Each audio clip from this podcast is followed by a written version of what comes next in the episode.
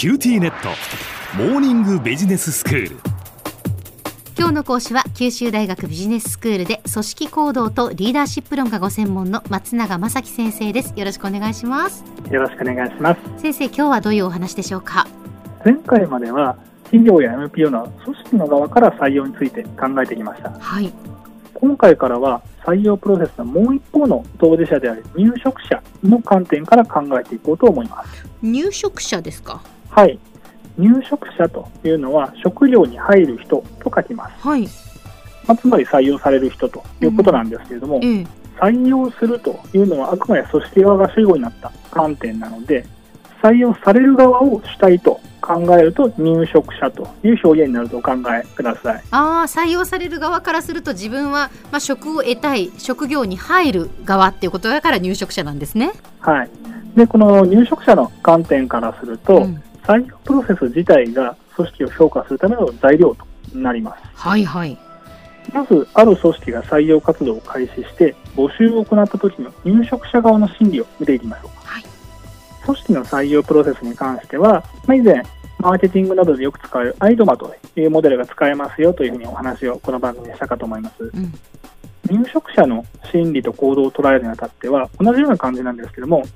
CIPS というモデルの方が適合性が高いというふうに言われてますうん、シップスですか？はい、CIPS、SIPS と書きます。ええこちらの最初の S はシッパサイズ。何か心に響くもの、シンパシーを感じるかというところを表します。はい。求人に関する情報というのは世の中にもう今溢れていまして、うん入職者はそれを自分なりのフィルターを通して吟味します。でこのあたりは以前お話した ELM、エラボレーション・ライクリフットモデルでもご説明をしたかと思いますが、基本的に自分に余裕があり、かつ求人が行われている組織と業務に興味惹かれるかどうかというのが鍵になります。うん。特にミレニアル世代だとか Z 世代と総称される1980年代以降に生まれた世代の人たちというのは給与や待遇これはもちろん大事ですとただ求人を行っている組織が共感できるようなビジョンとミッションを掲げているか自分がそこで行うであろう業務はやりがいがあって将来に向けた成長が見込めるかといったところも非常に重視をすると言われていますうん。次に SIPS2 番目のアルファベットである I これはイマジン想像力を働かせて実際に仕事をするとどんな暮らしが待っているのかイメージするプロセスになりますはい。採用活動を行っている組織のビジョンやミッションに響くものを感じたら次に入職者はそこで自分が働いたらどんな環境でどんな人たちと仕事をすることになるのか理想として思い描いているキャリアだとか自己成長のイメージにどれぐらい合致するものなのかというのを検討しますうん。で3番目のプロセスは CIPS の P これが participate というところになりますはい。ここまでの段階で求人中の組織に対して何らか共感シンパシーを覚えさらにそこで働くことで得られる経験だとかネットワークが自分の理想とある程度合致するということがイメージできたら次に入職者は該当組織に対して応募したりあるいはインターンシップに参加したりという何らかの関わりを持とうとしますいわゆる採用プロセスによって履歴書を出したりテストや面談を受けたりするというのもこの participate のプロセスに含まれますうん。より直接的な関わりを持つことで入職者はこれまで自分が当該組織に対して抱いていたイメージ評価が妥当なものであったかを検証するということになりますはい。そして最後の S ですねこれはシェアを表しますうん。関わりを持った結果実際にその組織の一員となって仕事を始めるにせよあるいはどこかよそで仕事を探すことになったにせよ人は自分が経験したことを何かしら発信し自分の周りの人々に共有しますうん。でかつてはそれが身の回りの親しい友人や家族にしかなされてなかったわけですよね。近年では SNS ともありますし、もっと広い範囲に公開されたりもするようになりました。確かにそうですよね。まあ、結構あのインターネットなんかを見ると、採用プロセスの口コミ情報とかたくさんありますよね。うん。この最後にですね、以上のこの SIPS プロセスの観点における入職者というものをもう一度考えてみようと思います。採用のアイドマモデルにおける採用候補者とかなり違う性質があるのお気づきでしょうか。アイドマの採用候補者の場合は、あまり主体性だとか自立性を持った存在として描かれることはありませんでした。はい。なぜなら、アイドマにおける主体は組織だからです。うん。しかし、SIPS モデルにおける入職者は、自らの価値観に基づいて、組織や業務を評価をし、自分が理想とするキャリアや成長のあり方に即して仕事の内容を吟味して自ら関わりそれを持った上でそこでの経験を自ら発信していく非常に能動的な存在として描かれています。はいこれは人を財として扱う人的資源管理論といった考え方とやや一線を画するものだと言えます。そうですよね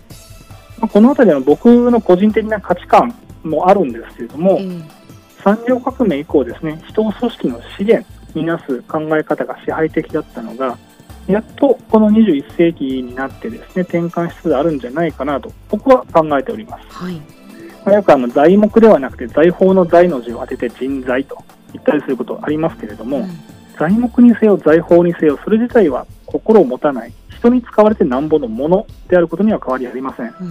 そうした人を組織の資源とみなす観点からどうしてもですね工業的なぶどまりだとか効率だとかそういった言葉遣い側面が強くなってしまいます。ええ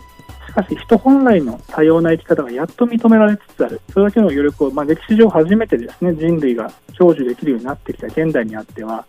一人一人の価値観だとかキャリアイメージを出発点とする人間中心のパラダイムにのっとって採用活動を行う企業こそが最も優秀で意欲あふれる創造性豊かな人を引きつけられるのではないかと思います。うんということはこう企業の側もその今までのこう採用するという意識から意識をこう変えていかないといけないっていうことですね。そうですね企業と入職者対等の立場ですね。うちはこんな仕事をしていてこういうビジョンがあるんだけどいかがですかと、はい。あそれいいですねじゃあ一緒にやりましょう。みたいな感じになると、うん。まあ、すごい素敵なのかなというふうに個人的には思ってます。うん。では先生今日のまとめをお願いします。はい、採用を行う組織ではなく新たに仕事を始める個人すなわち入職者の観点から採用のプロセスを見直す SIPS というモデルをご紹介しました。SIPS における入職者は募集が行われている組織業務に対して心に響くものを感じるか。そこで仕事をすることが自分の思い描く理想のイメージと合致しているか。応募やインターンシップなどを通じて関わった時にそのイメージが崩されないかを吟味しさらに採用プロセスで得た経験を他者に発信共有します。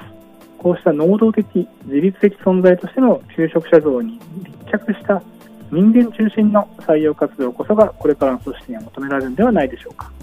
今日の講師は九州大学ビジネススクールで組織行動とリーダーシップ論がご専門の松永正樹先生でした。どうもありがとうございました。ありがとうございました。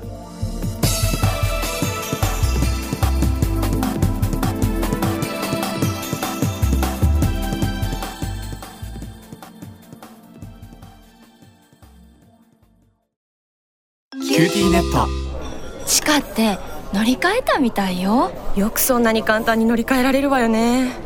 私もそろそろ乗り換えよっかな。え今の彼3人目じゃなかったっけ？今年だけで。スマホの話なんだけど。乗り換え簡単。格安スマホの QTモバイル